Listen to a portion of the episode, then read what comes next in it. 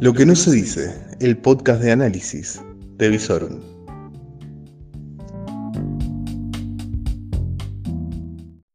Muy pero muy buenas noches, esto es lo que tenés que saber cuando termina el día y empieza otro. A nivel nacional, ¿qué te podemos contar? Sigue lo del Gate. Alberto Fernández dijo que sin contagio no hay delito, por lo tanto, si organizaste una clandestina y no contagiaste a nadie, vos tampoco cometiste ningún delito. Hay discusiones de abogados, unos que piden juicio político, otros que piden que siga la causa y que vean cuál va a ser la defensa del presidente.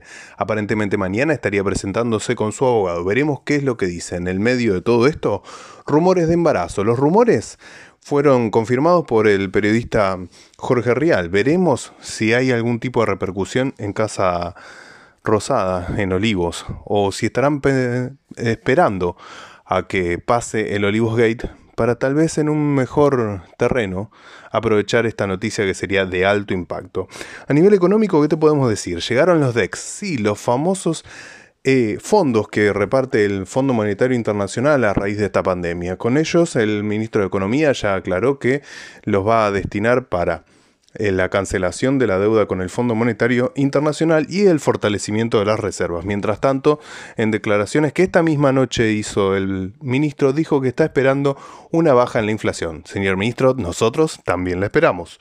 Por otra parte, y como noticia curiosa del día, se pudo ver que en las redes sociales, más precisamente en Twitter, la ex presidenta, actual vicepresidenta, futura reina, eh, retuiteó un video de la vice jefa de gabinete, que es economista, Cecilia Todesca, en donde explica que no solo hemos vivido el golpe de una pandemia, sino de dos, de la pandemia del coronavirus y de la pandemia de Macri. Ah, pero Macri. Por eso es que estás pobre, no es la pandemia, no es Alberto, no es el coronavirus, es Ah, pero Macri. Bueno, veremos, ¿te parece? ¿Es solo Macri? ¿Es solo el coronavirus? No sé, lo dejo a tu criterio. En el medio de todo esto, el dólar sigue subiendo, la inflación no para, pero por lo menos tenemos para defendernos la billetera Santa Fe. No sé, ¿alcanza? ¿Vos la usaste ya? Contanos. Mientras tanto, se ven algunos brotes verdes, o por lo menos así lo quiere presentar el gobierno en lo que son algunos anuncios de empresas un tanto amigas o que se van acercando al gobierno. Entre ellas, en el día de hoy, Asindar anunció un plan de inversiones de alrededor de 200 millones de dólares de aquí al 2025. Veremos cómo son las cuotas, si empieza a desembolsar ahora o espera a ver cómo son las elecciones. Por otro lado, también está tratando de tejer buenos vínculos con los unicornios, es decir, las empresas tecnológicas valuadas en más de mil millones de dólares, entre las cuales se encuentra, por ejemplo, la empresa financiera Walla, que eh, la semana pasada se reunió con el ministro de Economía y también eh, esta semana se reunió con el ministro Mercado Libre anunciando que iba a crear 1.200 puestos de trabajo. La verdad, suena muy poco cuando pensamos que se perdieron más de 300.000 puestos de trabajo en los últimos año y medio.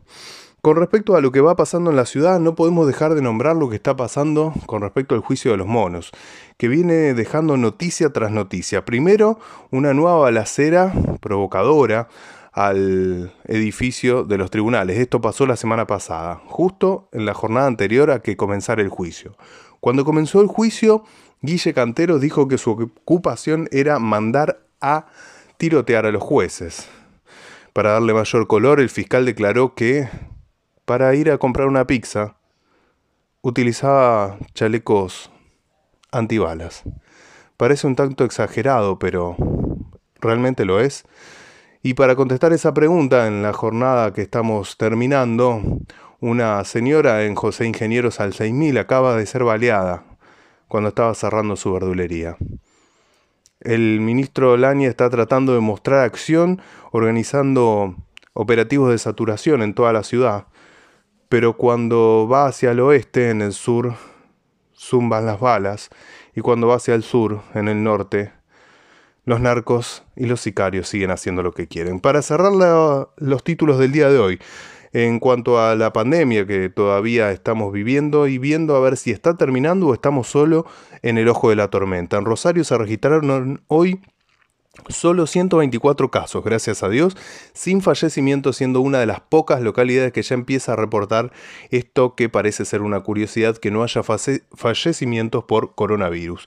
A nivel provincial hubo 473 contagios reportados. En el mientras tanto, a nivel nacional se reportó la muerte del paciente cero de la cepa Delta. Recordemos que era un ciudadano de eh, la provincia de Córdoba y sobre las últimas horas de la tarde también se confirmó el lamentable fallecimiento de su esposa.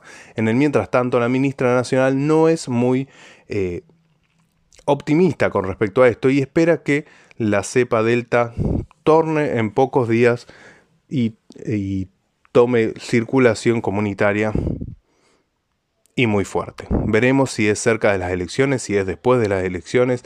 Algunos especialistas ya están diciendo que sería sobre mediados o fines de septiembre, por lo cual podríamos ir a votar muy tranquilos. ¿Qué vamos a votar? Sí, hay elecciones. ¿No te acordás? Elecciones, concejales, diputados, senadores. Sí, sí, sí, esos que interrumpen tu calma mañana o tu placentera tarde escuchando música o escuchando las noticias y se escuchan todos esos spots rapiditos. Sí, esos, esos están queriendo tu voto. De esto vamos a hablar seguramente en estos micros de cuando termina el día y arranca uno nuevo.